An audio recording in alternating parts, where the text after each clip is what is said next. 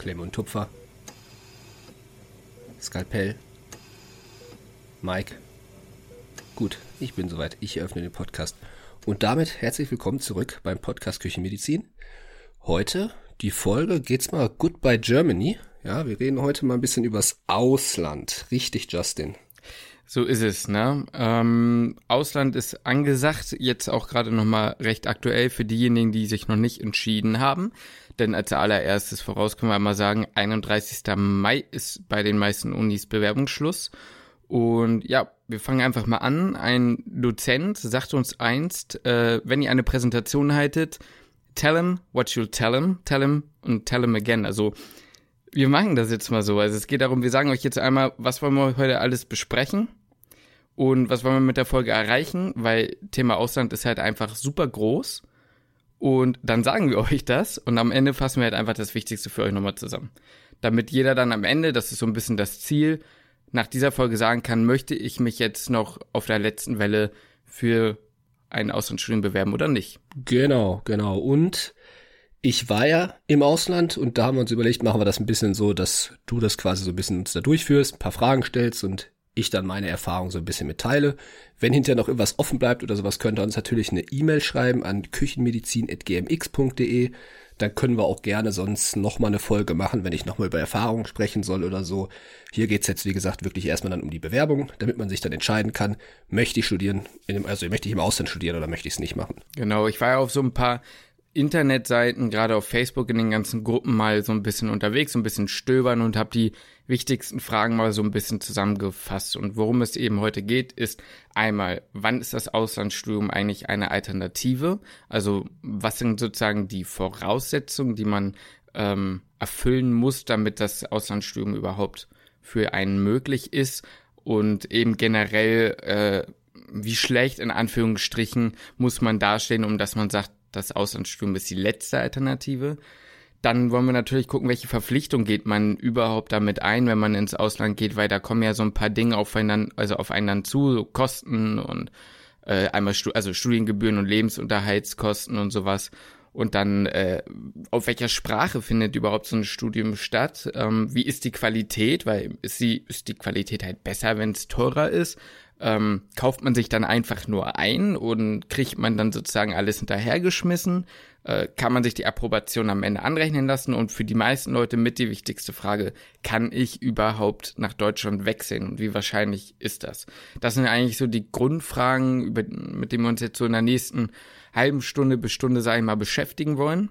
Und ähm, wir machen das Ganze anhand der Universität Szeged in äh, Ungarn. Einfach mal so beispielshaft äh, spielen wir den ganzen Lachs mal durch, einfach weil Lukas da halt tatsächlich auch ein Jahr studiert hat, ne? Ja, sollen wir vorher nochmal sagen, wo man vielleicht noch alles studieren könnte, damit man da über, da hat man dann einen Überblick und dann sagen wir beispielhaft, ja, weil, also vielleicht wissen es auch schon viele, wo man alles studieren kann, aber äh, Ungarn ist eben ein Land, das auch die Uni Szeged, wo ich studiert habe, ist eben eine, eine ungarische Uni.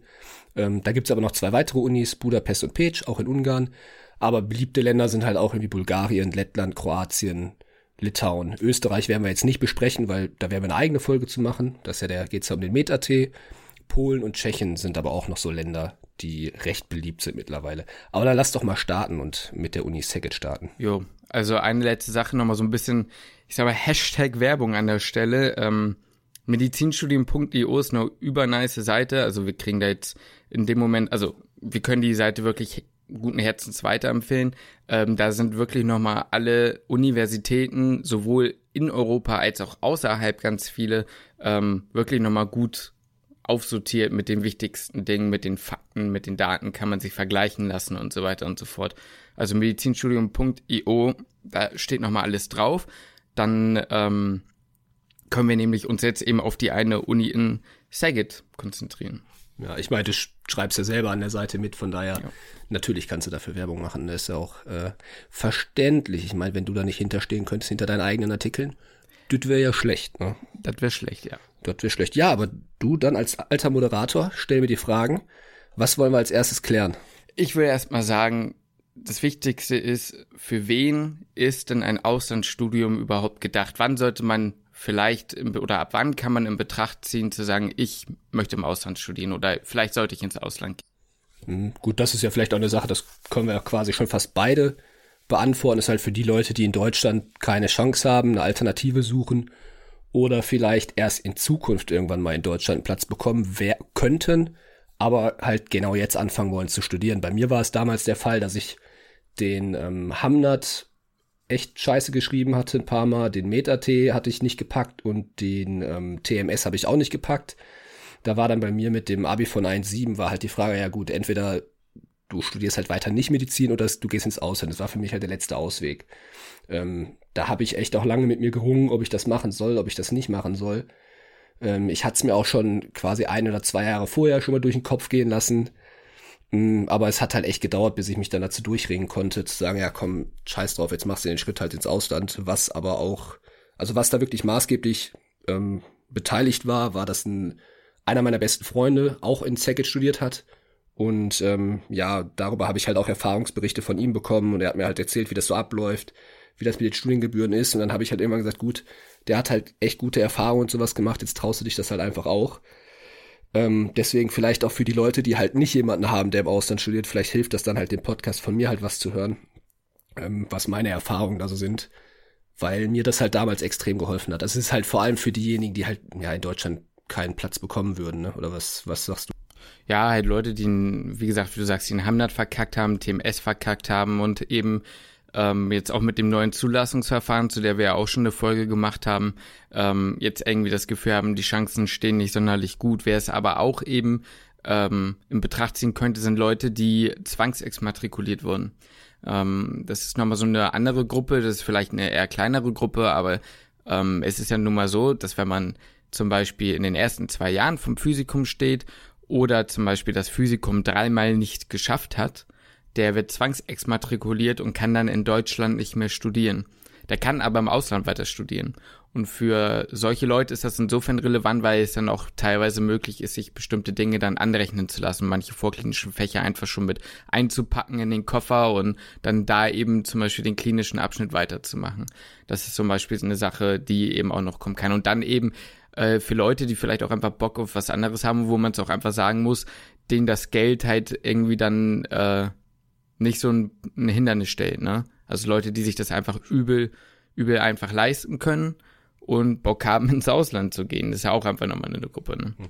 Ich denke, die größte Gruppe wird halt sein, diejenigen, die vielleicht jetzt schon den TMS geschrieben haben oder halt schreiben werden und weil er halt so extrem wichtig geworden ist, den halt vielleicht nicht gut genug geschrieben haben und ein Abi haben von ähnlich wie ich, vielleicht 1,6, 1,7, 1,5 oder halt auch, gibt auch Leute, die noch ein bisschen ein schlechteres Abi hatten. Gab es auch viele bei mir im Ausland, die auch noch ein bisschen ein schlechteres Abi haben. Äh, ich sag mal, vielleicht Leute halt, die ein, was heißt schlechtes Abi, so, ne, aber 2, irgendwas haben, die werden in Deutschland auch mit einem extrem guten TMS wenig Chancen haben, schätze ich zumindest. Dann äh, ist das für die halt auch eine Alternative ins Ausland zu gehen. Ja. Und jetzt ist es halt so, ähm, ich habe in einer Facebook-Gruppe gesehen, da sch schrieb ein Mädel, yo, ich habe ein Abi von 1,5 und ich habe schon äh, freies soziales Jahr gemacht. Und äh, fragte dann, ob sie im Ausland, warum auch immer, sie es mit 1,5 noch nicht jetzt in Deutschland weiter versuchen wollte, oder sie wollte zumindest irgendwie in Betracht ziehen und fragte sie, yo, ich habe jetzt die und die Voraussetzung, kann ich damit im Ausland studieren? Ist 1,5 ausreichend? Und da kannst du ja einfach mal generell zu Stellung nehmen, wie ist das jetzt? Wie gut muss man sein? Wie sind die Voraussetzungen, was das angeht, die Kriterien im Ausland? Mhm, ja, vielleicht war es bei ihr jetzt erstmal auch einfach der Fall, dass sie gesagt hat, ich möchte safe jetzt hundertprozentig jetzt zum Wintersemester anfangen ja. und möchte mir alle Möglichkeiten offen lassen. Ne? Vielleicht sagt sie, okay, ich würde es vielleicht nächstes Jahr schaffen in Deutschland, aber ich möchte jetzt dieses Jahr anfangen und äh, bewirbt sich eben das dann halt zusätzlich noch im Ausland. Das wäre ja auch so eine Überlegung, dass man sagt, safe, dieses Wintersemester will ich anfangen und deswegen nehme ich alle Möglichkeiten einfach mit und dann ist Ausland ist eben eine Möglichkeit. Also die könnte ich auf jeden Fall beruhigen, die würde mal, also zu 100% Platz kriegen in Saget zumindest. Also ich denke in allen anderen Ländern auch, weil ähm, wir hatten wirklich viele, also erstmal wird da nicht nur der NC bewertet im Ausland, sondern äh, sehr viele andere Sachen. Das wird man auch bei der Bewerbung, wir gehen jetzt, denke ich mal, auch die Bewerbung so ein bisschen durch, was man dann noch alles mitbringen muss. Ist halt eben nicht nur der NC. Ähm, man muss auch ähm, Motivationsschreiben schreiben, man muss, ähm, man kann sich Empfehlungsschreiben machen, also ausstellen lassen von ehemaligen Studenten oder so, kann man sich Empfehlungsschreiben aus, ausstellen lassen. Dann kann man einen, ähm, ja, was gibt's da noch alles? Ähm, das wären Leistungskurse und Grundkurse, also ja, teilweise genau. mit angerechnet. Ja. In naturwissenschaftlichen Fächern, das kommt noch dazu. Oder wenn man zum Beispiel schon ein anderes Fach studiert hat, aber eben naturwissenschaftliche Module oder Fächer eben hatte, über zwei Semester, dann kann man sich das ja in Zegge zum Beispiel auch anrechnen lassen, meine ich. Ja, ja, stimmt, hast du recht, hast du recht. Eben, das sind halt, sieht man, das ist halt nicht nur der NC, das ist jetzt äh, an der Uni Saget so, aber das ist halt in fast allen anderen Ländern und sowas ist das sehr ähnlich, dass die, ähm, also im Ausland wird eigentlich der NC nicht nur bewertet, sondern darüber hinaus auch noch viele weitere andere Kriterien. Aber auch der NC von 1,5 würde wahrscheinlich schon ausreichen, auch wenn man kein gutes Motivationsschreiben schreibt, auch wenn man kein gutes, ähm, äh, keine Empfehlungsschreiben oder sowas hat und keine, kein Physik und kein Chemie-LK oder sowas, äh, dann wird man auch mit 1,5 im Ausland einen guten Platz haben. Also wie gesagt, wir hatten wirklich sehr viele bei uns mit einem Abi von äh, 2, irgendwas. Also 2,7 hatten wir auch welche dabei, 2,5, 2,6. Äh, aufwärts war alles da quasi mit dabei. Wir hatten auch welche. Das ist vielleicht so eine kleine Besonderheit in Szeged, man, oder in Ungarn, ich glaube in Budapest gibt's das auch. Man kann Vorbereitungsjahr machen. Das ist dann ja quasi ein Studienjahr, bevor man anfängt mit dem richtigen Studium. Ähm, das ist für die Leute, die nicht sofort einen Platz bekommen haben. Die können dann ein Jahr eben dieses Vorbereitungsjahr machen und werden dann zu, bei uns waren es eigentlich ist jedes Jahr jeder, der übernommen wurde, dann, ähm, der dann eben Medizin studieren konnte durch dieses Vorbereitung. Und das waren auch welche, die auch ein Abi von 3, irgendwas hatten. Also da ist der Abi-Schnitt halt echt äh, fast schon egal gewesen, weil die haben für dieses Vorbereitungsjahr haben die eigentlich jeden genommen und jeder, der das Vorbereitungsjahr geschafft hat, wurde auch übernommen ins Medizinstudium und jeder hat das Vorbereitungsjahr auch geschafft von denen. Aber das kostet natürlich auch noch mal ein bisschen dann noch zusätzlich was das Vorbereitungsjahr, ne? Ja, da sprichst du natürlich direkt was an. Also so Richtung Kosten, was so ein, so ein Studium kostet, das hört man ja öfter mal, ne? Also ich muss sagen, ich habe mich jetzt persönlich nicht so viel mit dem Ausland beschäftigt, weil das für mich so eine, so die, die endgültige ähm, Notfalllösung gewesen wäre. Aber man hört ja trotzdem immer, yo, da musst du richtig in die Tasche greifen oder du musst halt irgendeinen Kredit aufnehmen können oder du musst halt andere Dinge machen. Und vielleicht können wir jetzt einfach mal so ein bisschen in, zu diesem Punkt übergehen. Erstmal, wenn ich mich jetzt wirklich bewerben will, denn wie gesagt, Bewerbungsschluss zumindest in Saget ist der 31.05. Ähm, so, so eine kleine Checkliste von Dingen, die man jetzt erledigen muss. Worauf muss man denn jetzt alles achten? Weil ich meine, ich habe da ja auch so so kranke Dinge gesehen, wie man muss dann noch einen Röntgen-Thorax und sowas hinschicken. Also so, so eine Röntgenaufnahme vom Oberkörper und sowas. Also vielleicht kannst du da einfach mal so einen kleinen Einblick geben. Worum musstest du dich alles kümmern und wo hast du angefangen? Und äh, war das stressig oder war das äh, ging das reibungslos? Und ähm, hast du Hilfe bekommen? Hast du es allein gemacht und also? Ja, ich hatte ja die ähm, die Erfahrung halt schon von einem von einem Ex, habe ich ja gerade schon gesagt, von einem extrem guten Freund. Deswegen konnte ich da natürlich drauf zurückgreifen. Das Motivationsschreiben, ja, das habe ich so ein bisschen mit meinen Eltern gemacht. Ähm, was, ja, da schreibt gefühlt jeder ungefähr das Gleiche rein. Ähm, was mich jetzt, das hat mich jetzt nicht so sehr gestresst. Was mich halt wirklich so ein bisschen gestresst hat, weil ich sowas immer hasse, ist sowas wie eine Geburtsurkunde oder eine Kopie der Geburtsurkunde organisieren da muss man natürlich zu den ganzen Ämtern fahren und sich das alles organisieren. Das, das hat mich halt echt genervt, ne? weil Ämter und sowas ist immer, ist immer nervig. Und äh, das muss man sich halt echt auch bis zum 31. Mai dann halt organisieren. Ähm, die Bewerbung komplett ist eigentlich alles online bei denen. Also das ist ziemlich entspannt. Du besorgst dir das alles, scannst das ein, ähm, lädst das hoch bei denen auf der Internetseite und dann war es das mit der Bewerbung. Also dann ist die, ist die Bewerbung fertig. Aber was halt nervig ist, ist halt wirklich sowas wie auch ein Gesundheitsattest, was du schon angesprochen hast. Das Gesundheitsattest ist aber was anderes als das Röntgenbild. Das Gesundheitsattest ist dann halt von einem Hausarzt, was man sich ausstellen lassen muss, dass man eben gesund ist. Das Röntgen ist, meine ich, übrigens dazu da, um äh, eine Tuberkulose auszuschließen, dass die jetzt keinen hm. Studenten bekommen mit einer Tuberkulose äh, ja, muss sagen, auf jeden Fall, das Röntgen, das ist echt nervig zu organisieren, weil du ja einfach keine medizinische Indikation wirklich hast und in Deutschland stellt ja eigentlich, macht nicht einfach einer, eine Röntgenstrahlung ist immer eine Strahlenbelastung, die jetzt, ähm, haben wir ja jetzt in Radiologie auch gerade gelernt, äh, kann man jetzt nicht einfach jedem einfach mal ein, unter das Röntgengerät stellen, ne? das kann man jetzt nicht jeden runterstecken. Ich weiß ehrlich gesagt gar nicht so richtig, wie ich das auf die Kette bekommen habe, aber ich habe den Radiologen echt lang genervt da in der Praxis und dann hat er mich irgendwann hat er gesagt, ja komm, dann mache ich das Röntgenbild jetzt. Ähm, aber der hat sich natürlich erstmal dagegen gewehrt, weil ich auch keine Überweisung hatte, weil ein Hausarzt stellte die Überweisung eigentlich auch nicht aus. Ähm, das ist ein bisschen, bisschen nervig zu organisieren. Also das, man braucht halt das Motivationsschreiben, das Gesundheitsattest, ähm, das Röntgenbild, die Kopie von der, Ge Kopie von der Geburtsurkunde, natürlich auch Kopie vom Abi, ähm, einen Lebenslauf muss man schreiben, mh, hm, Ja, gut, und ein Empfehlungsschreiben, das stellt man halt nicht selbst aus. Also das alles zu organisieren, ja, du wolltest sagen? Ja, nee, ich wollte fragen, muss man denn so muss man denn irgendwie einen Nachweis geben, dass man die Studiengebühren bezahlen kann oder was passiert eigentlich, wenn man das nicht kann? Ähm, also, weißt du, wie ich meine? Ist ja jetzt in Deutschland ist es ja, du musst ja deine Gebühren bezahlen, sonst kannst du halt nicht weiter studieren, ist klar, aber weil das ist ja im Ausland dann ja in, in dem Sinne quasi privat. Und hauen die dich dann da eigentlich direkt raus oder wie lange hast du dann Zeit, das zu überweisen oder wie ist es da? Also erstmal ist es bei der Bewerbung so, dass du, also die Bewerbung kostet übrigens auch 200 Euro in Seged, ne? Also du musst, das ist richtig geil. Also du musst für die, allein nur für die Bewerbung, wenn du, wenn diese 200 Euro nicht eingegangen sind, dann, ähm, dann berücksichtigen deine Bewerbung nicht. So. Stabil. Äh, dann bekommst du hinterher halt dann deinen Zulassungsbescheid und da steht dann drauf, okay, bis da und da, bis zu dem und dem Datum musst du jetzt deine im ersten Semester sind es 7600 Euro, aber ich, da gehen wir gleich nochmal drauf ein, was das pro Semester und sowas kostet.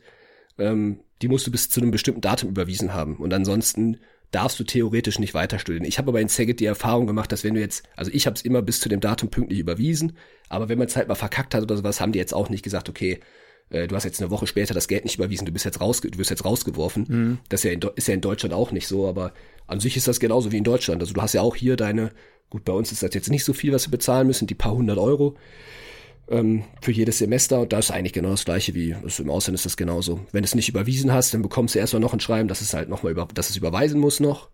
Und wenn es nicht überweist, ja, dann, dann darfst du halt an den Prüfungen nicht teilnehmen und sowas und wirst dann halt quasi rausgeschmissen irgendwann, ja. Und wie hast du es jetzt gemacht? Wie hast du, wie hast du dich an die Kosten gesetzt? Weil ich bin jetzt mal davon ausgegangen, beziehungsweise ich weiß es ja, wir wohnen ja jetzt auch schon anderthalb Jahre zusammen, ähm, naja, dass das halt schon ein Batzen an, an Geld ist, den man da auf den Tisch knibbeln muss. Und da muss man sich irgendwie auch im Vorfeld drüber, drum kümmern, ne? Und wie hast du das gemacht?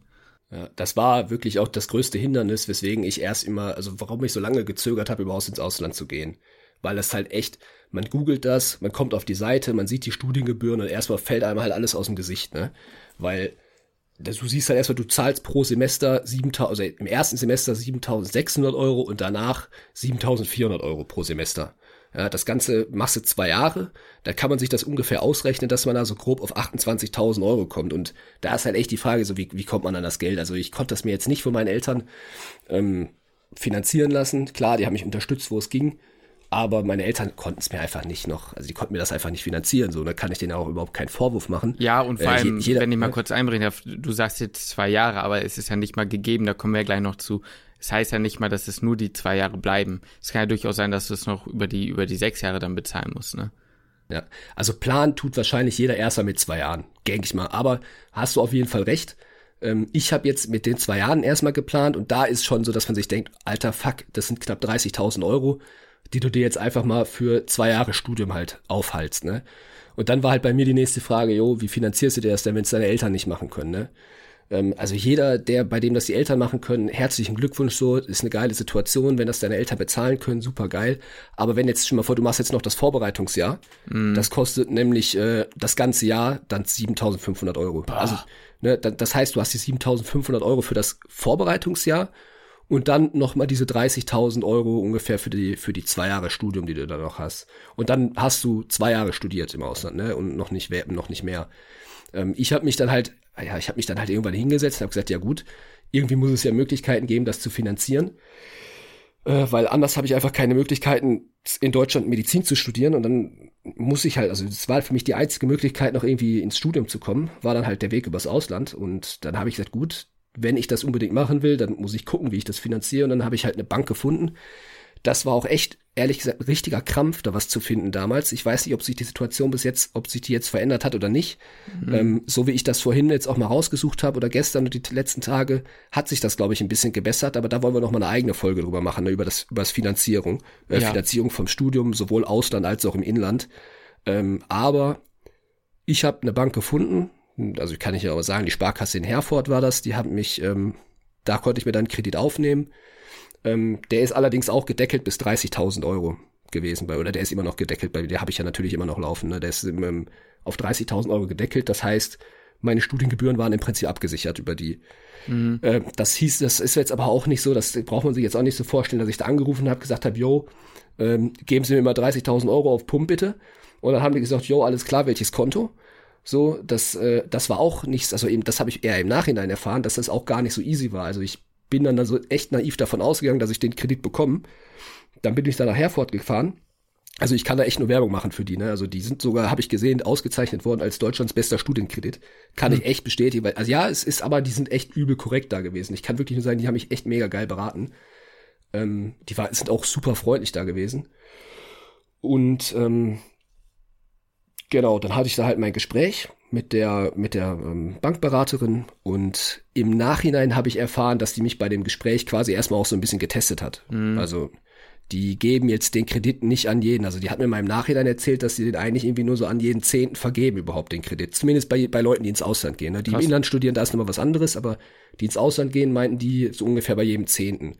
Ähm, und wollten das halt vielleicht auch ein bisschen erhöhen. Und die haben auch die Erfahrung gemacht, deswegen hatte ich jetzt auch das war jetzt ungefähr vor einem Jahr oder sowas, auch nochmal ein Telefonat mit der Bankberaterin, die mich auch nochmal ausgefragt hat, so ein bisschen Studium im, ich weiß gar nicht, ob ich das erzählt habe, aber die hat mich mal angerufen, da hatte ich so eine halbe Stunde Gespräch mit der, die hat mich dann halt gefragt, wie das ist, im Ausland zu studieren und mit dem Wechsel, weil die wohl sehr viele Anfragen mittlerweile haben von äh, Medizinstudenten oder welche die Medizin studieren wollen im Ausland und äh, da den Kredit bekommen wollen. Deswegen hatte, mich da auch, hatte ich da mal so ein Interview mit denen und dann haben mich halt nochmal im Nachhinein befragt, wie das so ist im Ausland und mhm. so. Also da habe ich auf jeden Fall den Kredit drüber herbekommen. Hab mir das dann, äh, ja, wie ich das genau finanziert habe, muss ich jetzt nicht, also hey. wie das dann genau ablief, ist ja jetzt dann auch egal. Auf jeden Fall, die haben jetzt auch nicht die 7000 Euro dann einfach überwiesen, sondern ich musste mir das immer so zusammen ansparen. Ist gut, das können wir vielleicht in der Finanzierungsfolge dann mal sagen. Ja. Auf jeden Fall habe ich darüber, habe ich es geschafft, einen Kredit zu bekommen der mir die Finanzierung im Prinzip sichergestellt hat.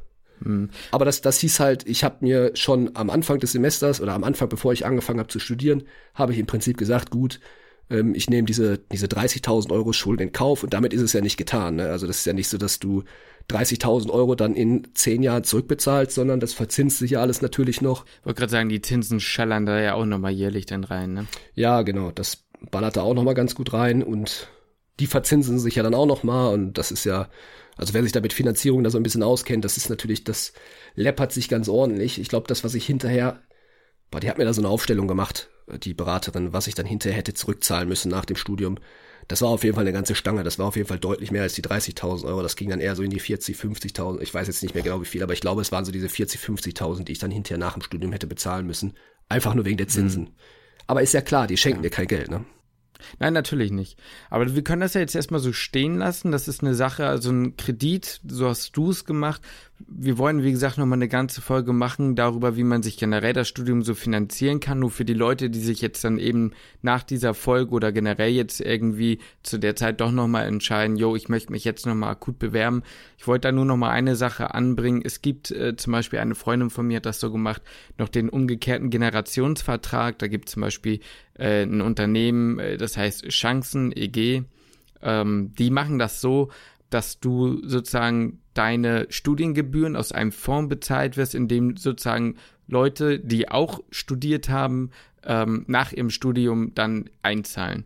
Letztendlich geht es eben darum, dass sozusagen die Leute, die ein fertiges Studium haben oder die an der Universität studiert haben, wie du oder eben in einer dieser Partnerunis, sozusagen dein Studium finanzieren und wenn du dann irgendwann fertig bist, finanzierst du das der nächsten Generation. Das ist jetzt so ganz kurz mal eben beschrieben. Da gibt es dann bestimmte Auflagen, ne? nur bis zum bestimmten Mindesteinkommen musst du dann was zurückbezahlen und auch immer nur prozentual an dein Bruttoeinkommen und so. Aber das ist zum Beispiel eine Sache, ähm, das ist noch eine andere Alternative, die jetzt auch auf den ersten Blick, ich habe mich damit jetzt noch nicht ganz genau beschäftigt, aber auch gar nicht so verkehrt klingt. Und ähm, ja, das wollte ich einfach hier nochmal eben in den Raum werfen. Jetzt ist es ja so, Lukas, du studierst ja jetzt mit mir, wir sind jetzt im dritten Jahr und zwar in Deutschland. Und ähm, jetzt könnte man ja annehmen, das ist vielleicht einfach mal eine Sache, die wir jetzt mal als nächstes klären können, dass du es geschafft hast, nach deinen zwei Jahren ähm, in Ungarn zurückzuwechseln. So hast du es ja aber nicht gemacht. Du bist jetzt sozusagen durch das normale Bewerbungsverfahren äh, parallel in Deutschland dann sozusagen eingestiegen. Du hast zwar das Studium in Ungarn sozusagen aufgegeben und dich vorher aber eben parallel in Deutschland beworben. Das darf man nämlich gleichzeitig immer noch machen. Vielleicht kannst du ja mal erzählen, ähm, so ein bisschen die Story dahinter, was war das für eine Entscheidungsfindung? Also wie, wie groß war der, das, der Struggle? Weil du hast ja auch überlegt, eben eigentlich versucht man ja erst dann sozusagen nach zwei Jahren zu wechseln. Und ähm, wie einfach ist es denn jetzt letztendlich oder wie schwer ist es von Ausland oder jetzt in dem Fall Saget dann nach Deutschland zu kommen? Mm, das, der Plan war natürlich damals, und ich glaube, das ist bei, bei allen eigentlich, die sich darüber, die darüber nachdenken, ist der Plan natürlich, zwei Jahre im Ausland zu studieren, sein Physikum zu machen und zu wechseln. Ähm, war auch meine Idee oder war auch mein Plan, dass das Ganze ein bisschen schwieriger ist, als man jetzt denkt oder vorher sich, sich ausmalt, das ähm, merkt man dann eigentlich ziemlich schnell, weil du studierst halt da auch mit 200 Leuten in, in Szeged, dann gibt's halt noch eine Uni in Budapest, es gibt noch eine Uni in Pécs, es gibt noch Unis in anderen Ländern, wo locker genauso viele Leute studieren und die wollen sich alle nach den zwei Jahren auf die Plätze natürlich in Deutschland bewerben. Das heißt, der Wechsel ist echt nicht leicht und ähm, ich muss sagen, da war der, da ist der Druck dann halt, also du musst extrem gute Noten eigentlich haben, ne, um, um einen Wechsel machen zu können, um vom, vom Ausland nach Deutschland zu wechseln. Ähm, ja, bei mir war es jetzt der Fall, um jetzt mal nur konkret zu sagen, wie es bei mir war. Ähm, ich habe nach einem Jahr, habe ich halt, wie gesagt, über das ganz normale Verfahren den Platz in Deutschland bekommen. Über das ganz normale Auswahlverfahren. Und habe dann halt gesagt, okay, ich gehe, für mich ist das Risiko zu groß, zu sagen, ich wechsle erst nach dem Physikum. Und bin dann zum ersten Semester wieder eingestiegen in Deutschland. Das heißt, das eine Jahr, was ich im Ausland studiert habe, war ja im Prinzip verschenkt. Also ich habe ja wieder von neu angefangen. Ich habe wieder zum ersten Semester hin angefangen. Ich konnte mir ein paar Sachen anrechnen lassen, ja, aber von der reinen Studienzeit her hat sich da nichts getan. Also ich bin wieder zum ersten Semester eingestiegen.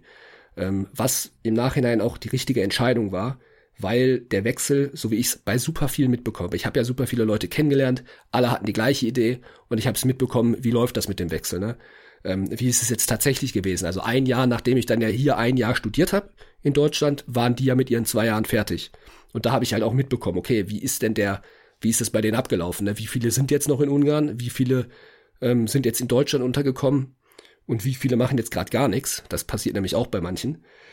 Ähm, und da muss ich jetzt sagen, da habe ich im Nachhinein echt die richtige Entscheidung getroffen, zu sagen, ich gehe wieder ins erste Semester zurück, ich fange wieder von neu an und gehe das Risiko nicht ein. Also ich habe nichts über den Platz darüber bekommen, dass ich mich irgendwie, ja, also das Ausland hätte ich quasi rauslassen können, sozusagen. Das hatte, das hat meinen Wechsel nicht beeinflusst, weil ich einfach zum ersten Semester wieder eingestiegen bin. Das ist so meine Geschichte. Ähm, um, oder hast du da jetzt noch zu fragen? Weil sonst würde ich sagen, wie das halt sonst so der, der Plan halt eigentlich ist oder was, was viele ja eigentlich versuchen und welche Erfahrungen andere, also ich über andere gemacht habe. Nee, nee, sag das ruhig, sag das mal ruhig. Ja, also ich habe die Erfahrung über andere gemacht und das war auch ursprünglich mein Plan, zu sagen, ich mache mein Physikum in Ungarn, lass mir das anrechnen vom Landesprüfungsamt, weil das muss man auch noch machen. Man muss dann, wenn man die zwei Jahre fertig studiert hat, geht man zum Landesprüfungsamt. Bei mir war das in Düsseldorf, halt in dem jeweiligen Land, in dem man lebt, geht man zum, zum Landesprüfungsamt, legt seine ganzen Scheine vor und dann wird einem das angerechnet. Das ist auch wichtig, dass egal für welches, für welches Land man sich entscheidet, dass man abklärt, ist das, ähm, sind die Fächer, die ich belege, nach den zwei Jahren bekomme ich dann ein Physikumsäquivalent ausgestellt. Das ist in Ungarn, ist das in allen drei Städten, kann ich sagen, ist das safe auf jeden Fall der Fall. Man bekommt da sein, sein Physikumsäquivalent. Weil mit dem bewirbst du dich dann ähm, nach diesen zwei Jahren halt eben in Deutschland und an den jeweiligen Unis. Da umgehst ja quasi dann das NC-Verfahren, weil du dich dann halt direkt an den Unis bewerben kannst. Das läuft nicht mehr über Hochschulstaat, sondern ähm, eben an den Unis direkt selbst. Jetzt weiß ich nicht, wie viele Leute sich damit schon mal auseinandergesetzt haben, wie das läuft, sich für ein höheres Fachsemester zu bewerben. Da gibt es nämlich drei verschiedene Quoten. Die erste Quote sind natürlich die Leute, die selbst an der Uni studieren und einfach hochgestuft werden. Die werden von der Uni natürlich als erstes genommen. Ja, klar, verständlich. Als zweites kommen die Hochschulwechsler. Ja, jetzt könnte man ja denken, okay, ich bin ja in dem Studiengang und wechsle ja nur die Hochschule. Da zählst du aber aus dem Ausland nicht zu dem, Kriter zu dem, zu dem ähm, Kriterium, sondern das sind nur die Leute, die innerhalb von Deutschland wechseln. Ja, das heißt, die, die Studienplätze, die noch nicht aufgefüllt werden durch die Leute, die ähm, an ihrer eigenen Uni selbst studieren, ja, wenn, sagen wir mal, da sind von den Leuten, die Physikum gemacht haben, haben es 20 nicht gepackt oder 20 Plätze sind im klinischen Teil noch frei. Die werden erst mal mit Hochschulwechslern aus dem Inland, also aus Deutschland aufgefüllt. Und erst dann kommen Quereinsteiger und Quereinsteiger, da zählen dann halt die Leute auch aus dem Ausland zu. Ja, wenn dann noch Plätze übrig bleiben, dann werden die vergeben auf die Leute, äh, die aus dem Ausland kommen. Und das sind halt eine Menge, Menge, Menge Leute aus dem Ausland, die dann sich auf diese Plätze bewerben. Ähm, jetzt kann man sich halt ungefähr ausmalen, wie hoch da die Chancen sind. Die sind echt gering. Und man muss sagen, man muss, wenn man ins Ausland geht, eigentlich damit planen, dass man das Studium da komplett zu Ende macht. Ja, ich, ich weiß, viele wollen da wahrscheinlich hören und das habe ich auch ständig versucht damals irgendwie irgendwo rauszufinden. So krieg ich, kann ich, habe ich die Garantie irgendwie einen Studienplatz zu bekommen und die hat man einfach nicht die Garantie. Die Garantie hat man auch mit einer Klage nicht. Ja, das habe ich bei bei vielen Leuten mitbekommen. Ja, ich kenne da viele Leute, die auch geklagt haben und äh, auch die haben also erstmal kostet das auch nochmal richtig Geld, sich, also sich einzuklagen, ja, sich da einen Anwalt zu leisten, um sich einklagen zu wollen. Das ist natürlich nochmal ein Thema für sich, das mit dem Einklagen. Aber auch das bedeutet nicht, dass man, ähm, also so wie ich das mitbekommen habe, kostet das pro Uni, die man verklagt, 2000 Euro. Boah, ja, ja, doch, ja, ja. ja. Und die Leute, mit denen ich gesprochen habe, haben auch erzählt, dass jeder Anwalt, mit dem die gesprochen haben, haben gesagt, um dann eine, realistische Chance zu haben, über die Klage einen Platz zu bekommen, muss man mindestens 12 bis 15 Unis verklagen in Deutschland. Ja, jetzt kann man sich das ungefähr mal zwei ausrechnen, was das dann kostet, wieder für einen. Ne? Das sind dann einfach mal die Studiengebühren, die man eh schon bezahlt hat für die zwei Jahre, einfach nochmal locker flockig obendrauf. Ja. ja. Ja. Und selbst dann, ja, selbst dann ist es nicht garantiert. Ich kenne wirklich viele Leute, die 15 Unis verklagt haben und trotzdem keinen Platz bekommen haben. Ne? Also das ist schon eine, schon eine harte Sache. Und dann geht's ja nochmal einen Schritt weiter. Ne? Es gibt ja sogar Leute, die kriegen dann den Platz und dann werden die da wieder rausgemobbt von der Uni irgendwann, ne? Hast du doch auch jo. schon mal erzählt, dass sowas passiert ist, ne? Die ja, mobben ja. die da ja einfach wieder raus. Ja, ja, also die haben die halt wieder rausgeklagt, ne? Die haben die Klage quasi wieder verklagt, keine Ahnung, wie das rechtlich läuft, ne? keine Juristen. Wir aber Schwester fragen? Ja, okay, die kann sich ja gerne mal telefonisch melden dann bei dir und uns das erläutert, aber ich habe da keine Ahnung von. Auf jeden Fall haben die ich, ich kenne jemanden, der sich halt eingeklagt hat. Äh, der hat, der hat dann in, zu dem Zeitpunkt, ne, du musst überlegen, der hat zu dem Zeitpunkt dann in Budapest studiert und in Hamburg. Der, hatte, der hat dann in Hamburg den Platz bekommen. Er hat parallel beide, an beiden, quasi an beiden Kursen teilgenommen. Ja, weil das Klageverfahren halt noch lief. Aber er hatte den Platz irgendwie schon. Also ganz komisch, wie das gelaufen ist, habe ich jetzt auch nicht so hundertprozentig verstanden. Der ist immer gependelt. Ja, der ist von Budapest nach Hamburg gependelt und ist dann nach einem halben Jahr ist er dann wieder von der Uni Hamburg wieder rausgeklagt worden und dann war er wieder in Budapest. Nee, ganz ne, hart, da, da, ganz weinst du doch, da weinst du. Ja, das war eine harte Zeit für den, ey. Tat mir auch echt leid.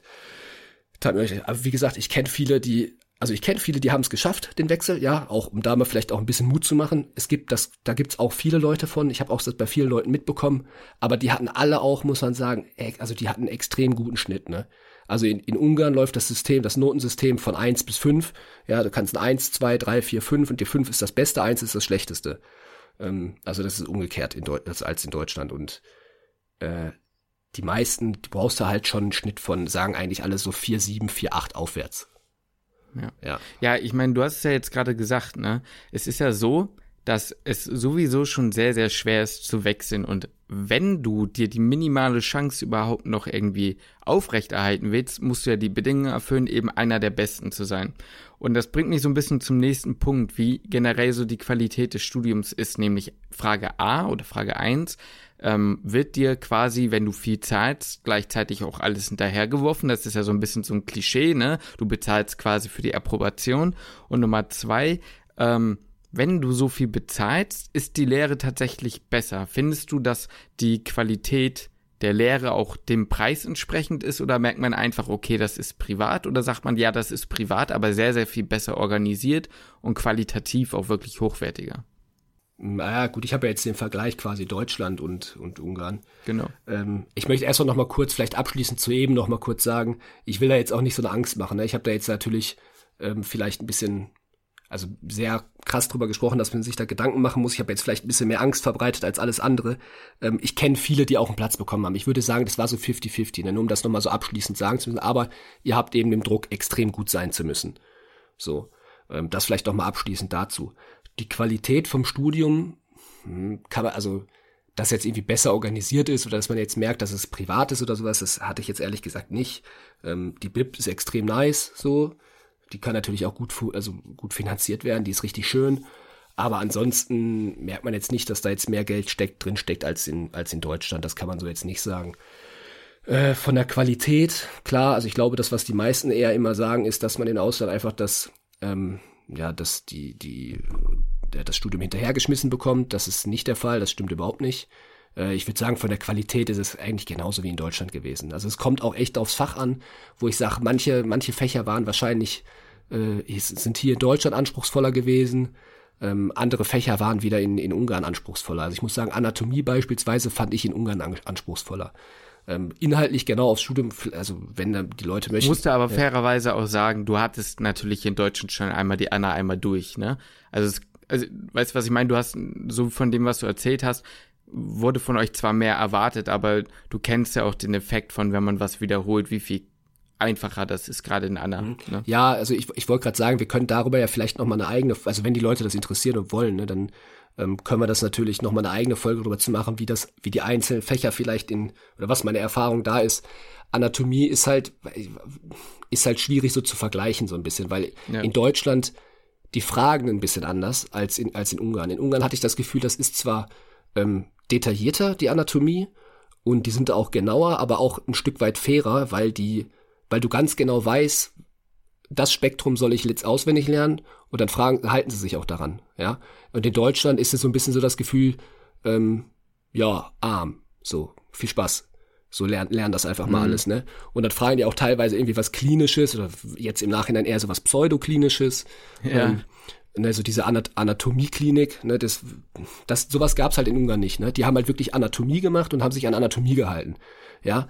Dann hat, war denen aber auch, halt auch dann die Terminologie beispielsweise ultra wichtig. Aber das haben die dir auch vor, im Vorhinein gesagt. Also wenn du da dann irgendwelche Endungen verkackt hast oder sowas, das hat meine Dozentin, das hat die schon genervt. Ja, hm. Äh, das war jetzt hier in Deutschland nicht immer so, da, da wurde man drüber hinweggesehen. Ja, nicht von jedem Dozenten, aber von manchen Dozenten war das dann hier so ein bisschen, von daher schwer zu vergleichen. Äh, vielleicht ist das Anatomie jetzt vielleicht als Beispiel vom Niveau her sehr ähnlich. Generell würde ich sagen, tut sich da von der Qualität nicht viel von dem Beispiel ja, um, äh, vom Studium. Also um das mal so abzuschließen, also dieses Klischee ist auf jeden Fall nicht erfüllt. Es ist genauso ein gleicher Anspruch, in manchen Fächern sogar mehr, in manchen vielleicht ein bisschen weniger, aber es tut sich, wie du sagst, nichts. Eine Freundin von mir, die wie gesagt in Riga studiert, die hat mir zum Beispiel als sehr positiven Teil, vielleicht kommen wir ja so ein bisschen Pro und Contra, die jetzt am Ende vielleicht so ein bisschen helfen kann, so eine Liste aufzustellen, ähm, mal aufzählen, um zu gucken, mache ich es oder mache ich es nicht. Ähm, die hat zum Beispiel gesagt, dass sie findet, dass die Gruppen noch kleiner sind. Es kommt natürlich auch in Deutschland darauf an, wo es ist, aber bei ihr ist es zumindest so, die Dozenten kennen sie meistens schon auch wirklich alle bei Namen und ähm, dass man da wirklich sehr gut auf Unklarheiten und auf Fragen eingehen kann. Und was auch noch dazu kommt, ist, dass ähm, die Erwartungshaltung halt trotzdem dafür gleichzeitig auch relativ hoch ist. Also Organisation ist gut, die Erwartungshaltung ist dafür auch relativ hoch. Ähm, was sie als Kontra in dem Zusammenhang irgendwie noch erwähnt hat, ist, dass sie sagt, dass sie das Gefühl hat, dass manche Professoren so ein bisschen ja mäßig äh, überstreng rüberkommen, um noch professioneller zu wirken und dass sie das Gefühl hat, dass wenn man das so aufwägen möchte, Profs dem dem dem Betrag, den man da eben bezahlt, dann jetzt nicht ungefähr, also dem nicht sozusagen richtig gerecht werden im Sinne von, das sind jetzt keine hoch äh, angesehenen Professoren, die jetzt irgendwie besonders viel Gehalt bedürfen, weshalb das äh, die Studiengebühren insgesamt teurer sind. Vielleicht kannst du ja dazu noch was sagen. Also hattest du das Gefühl, dass das andere Professoren sind, die irgendwie noch gebildeter waren oder so? Oder hattest du das Gefühl, ein besonders enges Verhältnis im Gegensatz zu Deutschland zu haben? Also jetzt gebildeter oder sowas, das jetzt nicht. Also ich finde, die, die Dozenten in Deutschland sind ja meistens auch echt gut. Also ähm, zumindest sind die fachlich extrem gut. Ein engeres Verhältnis, doch stimmt, dass jetzt so das gerade gesagt hast, äh, das auf jeden Fall, das kann ich bestätigen. Weil man aber auch, also von den Gruppen her, die sind genauso groß wie in, wie in Deutschland auch. Also wir haben genauso Seminargruppen in Ungarn gehabt wie hier in Deutschland, wo wir immer so 20 Leute waren. Da hat sich jetzt eigentlich nichts getan. Nur, dass man halt wirklich in jedem Fach ein Lehrer oder ein, ein Dozenten eben behalten hat über das ganze Semester oder über das gesamte Studienjahr. Das heißt, ähm, bei uns ist das ja oft sehr oft sehr wechselnd gewesen und so. Ähm, aber da hat wirklich eine Seminargruppe einen Dozenten bekommen und ein Dozent hatte vielleicht zwei oder drei Seminargruppen. Das heißt, äh, die haben sich auch extrem drauf eingelassen auf die auf die Studenten und kennen die halt echt irgendwann auch per Namen und wissen kennen die eigenen Stärken und Schwächen. Das kann ich auf jeden Fall bestätigen. Ähm, mhm. Das hatte ich in, in vielen schon und man baut da schon auch ein sehr gutes Verhältnis, oder zumindest ich habe sehr gutes Verhältnis zu den meisten Dozenten aufgebaut und das tat mir auch gut, gerade so im Ausland, da jemanden so zu haben, so Dozenten, an dem man sich auch, bei manchen Problemen konnte man sich wirklich auch, also mit privaten Problemen an die wenden Und ähm, das tat mir eigentlich sehr gut. Das kann ich auf jeden Fall bestätigen. Das ist ein bisschen anders als in Deutschland. Ja, also das ist mir jetzt, ich habe ja den Vergleich nicht, aber ich habe jetzt nicht das Gefühl, dass man großartig enge Verhältnisse zu den Dozenten hat oder so, obwohl ähm, die ja trotzdem freundlich sind, so ist es nicht. Jetzt ist es so, du hast gesagt, du kannst dich ja äh, auch persönlich an die wenden und in Ungarn ist es ja so, dass du im Gegensatz zu Riga, wo du auf Englisch studierst, halt eben auch auf Deutsch studierst. Das kann man jetzt als Pro oder Contra sehen. Leute, die sehr gut Englisch können, die werden keine Probleme damit haben, zum Beispiel in Riga zu studieren. In Ungarn studierst du zwar auf Deutsch, ähm, musst ja aber auch die Landessprache lernen. Also du hast ja wirklich da ein richtiges Fach, wo du dann auch die Sprache lernen musst, ne? damit du im Falle dessen, dass du halt irgendwann in die Klinik kommst, dann auch ähm, nicht nur Deutsch sprichst oder ne? Wie kann, also was kannst du dazu erzählen? War das nervig? War das cool? War das eher so nebenbei hergepimmelt oder was für einen Stellenwert nimmt das quasi ein im Studium? Ja, also das, den Ungarischunterricht, den darf man jetzt nicht zu, den darf man jetzt nicht zu hohen Stellenwert geben. Also das war wirklich so nebenher, weil das halt, du hast halt viel zu viel mit dem Studium zu tun. Äh, da hast du jetzt gerade Ungarisch, ne? Das ist eine, das ist, also jeder, der das lernen wird, der wird daran richtig Spaß haben, weil ich, also ich kann jetzt wirklich, ich kann vielleicht noch guten Tag sagen, ich kann vielleicht noch sagen, dass ich Lukas heiße und das war's, weil die Sprache ist echt schwer. Äh, das lief so ein bisschen nebenbei, muss man sagen. Also das war, die haben da zwar extrem, was heißt extrem streng, aber wir haben da auch Klausuren drin geschrieben und das war denen auch wirklich wichtig. Ja, also die Klausuren, man hatte das Gefühl, in der Klausur, die waren strenger, was die, was die Aufsicht angeht, in den ungarisch Klausuren als in anderen Klausuren. So, also das war denen schon sehr, sehr, sehr wichtig. Ähm, aber trotzdem darf man da jetzt echt nicht, nicht zu viel erwarten und also ich kenne keinen, der wirklich da jetzt Ungarisch wirklich gelernt hat, weil das äh, es ist eine super schwere Sprache und du hast neben dem Studium wenig Zeit dafür. Ähm, ja, das ist so, also es lief so mehr oder weniger so nebenher gepimmelt. Die Frage ist ja eigentlich eher, ob man davor Angst haben muss. Weil für mich zum Ach Beispiel so, wäre gerade, ja. weil, weil für mich wäre sowas zum Beispiel persönlich ein Riesenkriterium, ob ich jetzt äh, Angst davor haben muss, ist, was, wenn, was ist, wenn ich die Sprache in den ersten zwei Jahren nicht lerne und so weiter. Ja, auf keinen so. Fall. Nee, auf keinen Fall. Also ich kenne keinen, der das wirklich gelernt hat. Ich kenne viele, die jetzt weiter in Budapest studieren. Äh, die können alle auch immer noch kein wirkliches Ungarisch. Und äh, da, also da braucht man sich wirklich gar keine Gedanken machen. Das, das Einzige, was man sich vielleicht eher Gedanken machen müsste, ist, ob die Professoren gut genug Deutsch sprechen. Da gibt's nämlich ja. nicht viele, aber manche gibt's da schon, wo man sich denkt, so, Alter, also das geht jetzt echt nicht klar, also den verstehst du wirklich nichts. So, ne? Also es sind jetzt nicht viele, aber sagen wir mal so ein, zwei waren da schon dabei, wo ich sage, Junge, Junge, Junge, äh, die, mhm. da, da verstehe ich in der Vorlesung halt einfach nichts. Ja, das hat die Freundin aus Riga auch erzählt, dass sie meinte, dass es Studenten gibt, die können halt nicht so gut Deu äh, Deutsch, ich sage schon Englisch und das macht es dann teilweise schwer, aber das ist wohl wirklich die Minderheit, so wie ich das verstanden habe. Mm, ein Riesenpunkt, also ich meine, das können wir jetzt kurz abhaken. Approbation kann man sich anrechnen lassen. Man kann damit dann ganz normal auch in Deutschland studieren, wenn man äh, in Ungarn sein, seine Approbation dann erworben hat. Ein Riesending ist jetzt natürlich noch generell. Ähm, wo ich gerne nochmal eine Folge so drüber machen würde, aber nur um das jetzt nochmal für die Pro- und Kontraliste anzureißen. Das soziale Leben da, das studentische Leben da, deine Kommilitonen, die Zeit, die du hattest. War das eine Sache von, ich ziehe jetzt ins Ausland und ich fühle mich jetzt irgendwie abgeschottet und allein? Oder hat sich da eine Gemeinschaft gefunden und hattest du Heimweh? Ich meine, das kommt natürlich auch immer so ein bisschen auf den Charakter an wie man so ist. Ne? Manche Leute haben da keine Probleme mit, ich würde dich da jetzt dazu zählen. Und dann gibt es eben aber auch Leute, die haben halt irgendwie vielleicht auch relativ schnell Heimweh. Aber mal kurz gesagt, du bist ja auch jetzt nicht, also du bist jetzt kein schüchterner Mensch, aber du bist jetzt auch kein Draufgänger. Aber hattest du Probleme, Anschluss zu finden und wie hat es dir da gefallen? Und glaubst du, dass man das mit berücksichtigen müsste als Ausschlusskriterium? Also ist das eine Möglichkeit zu sagen, nee, deswegen würde ich nicht ins Ausland gehen?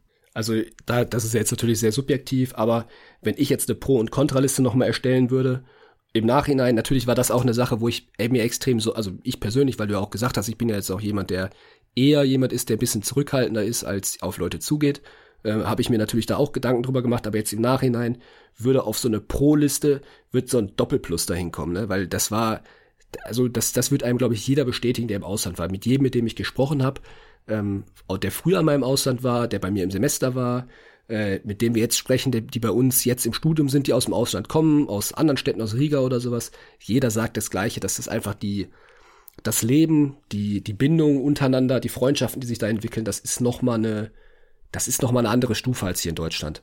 Alle, diese ganzen 200 Leute, in Ungarn sind es ungefähr 200 Leute oder in Szeged, die da anfangen, die sind alle in der gleichen Situation. Ja, alle, ist, also es gibt ich glaube, bei uns gab es kaum jemanden, vielleicht außer mal irgendwie zwei Brüder oder sowas, die sich kennen. Ansonsten kennt niemand irgendjemanden.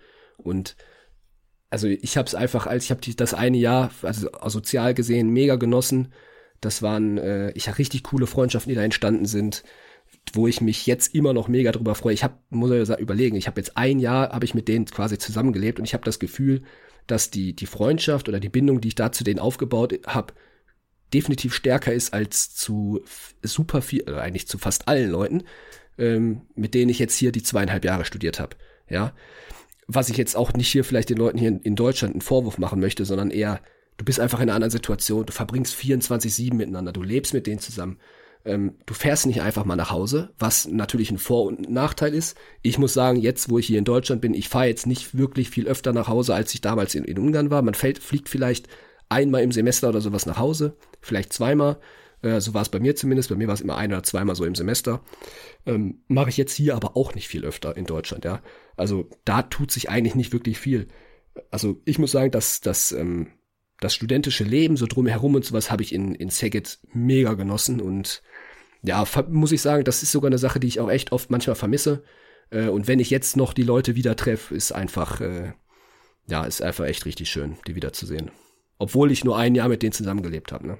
Ja, ich meine, es klingt, es klingt mega gut. Also wie gesagt, für die Leute, für dich ist jetzt ein Pro, dass nicht alles von Anfang an vielleicht immer gleich irgendwie geschmeidig und glatt läuft, ist ja irgendwo auch klar, man muss sich auch kennenlernen. Aber ganz ehrlich, das hast du auch in, das hast du auch in Deutschland. Ne? Nur die wenigsten studieren in ihrer Heimatstadt Medizin, wenn sie, also wenn sie jetzt hier in Deutschland studieren und da hast du, natürlich, du sagst ja, es ist nochmal eine andere Situation, aber du musst dich ja überall irgendwie in eine neue Situation irgendwie äh, einfinden. Deswegen ist es eine Sache, die ich manchmal von dem, was du so für Geschichten, die dabei rausgekommen sind, echt so ein bisschen beneide. Weil ich muss sagen, es kommt immer so drauf an, mit wem man ist, aber äh, in Deutschland sieht man einfach, dass die Leute einen anderen Anschluss haben dass die Leute dann eben übers Wochenende doch halt eher vielleicht mal nach Hause fahren, als man das dann eben in Ungarn tut. Ich glaube, wir haben, außer jetzt vielleicht mit so einem kleinen Fazit, was wir jetzt nochmal schließen, eigentlich so die wichtigsten Punkte, die jetzt akut vor der Bewerbung ähm, nochmal zusammenkommen oder anstehen, ganz gut besprochen.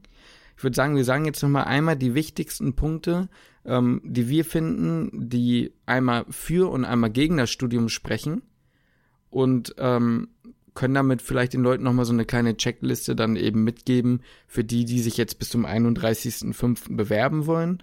Und ansonsten kann ich an der Stelle nochmal sagen, dass so gut wie alle Unis hier in ganz Europa nochmal detailliert aufgelistet sind auf medizinstudien.io. Und dass, wenn ihr eben wollt, dass wir nochmal über Lukas Erfahrungen und dann auch mal mit ein paar witzigen einzelnen Geschichten ähm, irgendwie eine ganze Folge drüber machen wollen oder sollen, dann schreibt doch einfach an küchenmedizin.gmx.de, Küche mit UE. Und dann würde ich sagen, machen wir nochmal die Tabelle, ne? Ja, tell him again, ne? Tell him again, genau, das ist unser Tell him again. Jo. jo. Ja, Statu. Also positiv, wie du erzählt hast, auf jeden Fall die äh, mega einzigartige Erfahrung. Negativ, die Kosten, in Klammern, außer für Leute, die sich's leisten können. Ja? Ne? Mhm, genau. Negativ, ja. Ne, vielleicht negativ halt noch die, ähm, der Wechsel ist, sagen wir mal, fraglich. Ja, man muss eher damit rechnen, dass man äh, dann doch im Ausland weiter studiert. Genau. Dann ähm, positiv, man hat eine gleich gute, qualitativ gute Lehre. Also es steht ihm in Deutschland nichts nach. Und was für mich, was ich finde auch ein guter Punkt ist, ist, es wird einem auch nichts hinterhergeworfen. Also man lernt das Fach auch wirklich gut. Und ähm, noch ein Positiv, warte, noch, noch ein Positiv, den wir gerade ganz vergessen haben oder ich ganz vergessen habe. Äh, man kann sich ja aussuchen, wohin man ins Ausland geht, ja, in welche Stadt man geht. Und ich sage euch, das Wetter in Saget im Sommer ist mega gut. Ja, also da kann man wirklich jeden Tag 30 Grad und Sonnenschein gefühlt, ja. Ähm, da kann man sich natürlich auch sagen, wenn man jetzt sagt, ich möchte jetzt nach Bulgarien, Kroatien oder sowas, also man ist da wirklich teilweise in Städten, die die Urlaubsstädte sind. Und Budapest, jeder, der schon mal in Budapest war, wenn man jetzt sagt, man möchte nach Ungarn gehen und geht nach Budapest, äh, Budapest ist eine der schönsten Städte der Welt. Ist wirklich so. Das sagt jeder, der schon mal da war. Budapest ist mega geil. Also man kommt auf jeden Fall in eine Stadt, zumindest sehr, mit sehr großer Wahrscheinlichkeit, die man, äh, die einfach echt schön ist. Und die kann man sich halt aussuchen. Das hast du in Deutschland nicht. Ja, eben. Das kommt auch noch dazu. Was haben wir noch für positive Punkte? Man hat kleine Gruppen. Man wird, so wie du sagst, gut betreut. Man ist nicht nur mit den, mit den Kommilitonen eng, sondern auch unter Umständen mit den Dozenten. Ja, auf jeden ähm, Fall. Die Bewerbung ist, das ist so ein Plus und Negativ. Die Bewerbung ist insofern flexibler, dass man, ja, ich sag mal, besser angenommen wird und dass, wie du ja auch gesagt hast, man halt schon irgendwie reinkommt. Negativ ist es halt ein unfassbar hoher bürokratischer Aufwand, wobei man natürlich dazu sagen muss, es wird wahrscheinlich jedem, der es wirklich machen wird, äh, das auch Soll, wert sein. Ne? Das sollte kein, also meiner Meinung nach sollte das jetzt kein, äh, kein nee, Kontra ich sag's nur, sein. Ich sag's nur, man muss natürlich ähm, gucken, genau. Äh, also als kleines Fazit nochmal, das sind ja ungefähr so die Pro und Kontras. Ja. Das, worüber man sich im Klaren sein muss, ist, sind die Kosten. Ich denke, das ist das einzige ja, große Kontra, was man nennen kann. Was ich jetzt auch im Nachhinein nennen kann, sind einfach die Kosten. Und der Wechsel. Und der, ne? und der Wechsel. In, genau, und der Wechsel. Weil das halt, wie gesagt, fraglich ist. Und da können wir jetzt auch keine Garantie geben, dass man auf jeden Fall einen Platz in Deutschland bekommt. Aber das, was man da im Ausland bekommt, die Erfahrung, das Leben da und sowas, ich hab's ultra genossen. Äh, ich bin echt froh, dass ich dieses eine Jahr gemacht habe, auch wenn ich da jetzt das von mir aus verschenkt habe, quasi das Jahr, und dass ich da jetzt auch Schulden habe und sowas. Das ist mir scheißegal.